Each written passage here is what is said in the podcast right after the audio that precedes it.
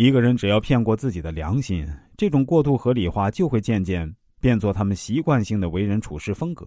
一旦丧失了生而为人所具有的基本道德感和判断力，伪善的人格特质也就形成了。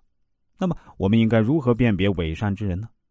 一种典型的伪善人格，他们认为自己只要主观上没有恶意，即使做了天大的坏事，他们也不会有丝毫的悔意，甚至觉得自己是在干最好的事儿。然而，所谓的主观上没有恶意，不过是在为自己做坏事寻找合理化的借口罢了。其本质是粉饰自己的动机和行为，去做害人利己之事。说到伪善，我们很容易想到了“绿茶”这个词儿，甚至还要在后面加一个“婊”字儿。这个词儿本来是指某种外表清纯，实则心机很重，在利益面前伤人于无形的年轻女性。其实啊。绿茶人格是不分男女的，绿茶的本质就是隐藏在人畜无害的外表之下，世故狡猾、战斗力爆表的伪善之人。我相信每个朋友身边呢都有那么一两个这样的绿茶，相信大家也挺讨厌这样的绿茶。当然，生活中啊的确有一类单纯善良、容易轻信于人的烂好人，我们通常叫做傻白甜。绿茶和傻白甜二者看起来呢都是天真可爱。那后者却让人受害。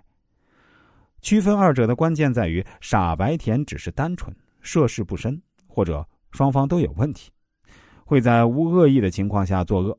比如呢，遇到骗子就把亲朋好友的私人信息和盘托出，还以为帮了大忙，不知不觉间出卖了亲近的人。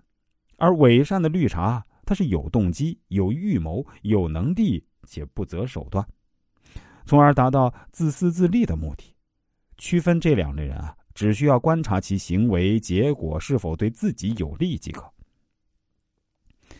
所以我建议大家一定要远离这类伪善的人，因为这种人性是罪恶的根本。大哲学家康德曾经指出啊，伪善标志着人性的根本大恶。的确，在一切恶中，只有这种恶是不视其后果而单视其动机就被判定为恶的。我们要学会识别并且远离这种人性最根本的恶。与人相交，听其言，还要观其行，远离伪善之人。我们要学会透过表象看清一个人的本质。遇到伪善的人，我们不要试图去拆穿他，而是看破不说破，让他继续悲哀的虚伪着。只要我们从内心与这类人保持距离，切莫交浅言深，就能杜绝受到他们的伤害。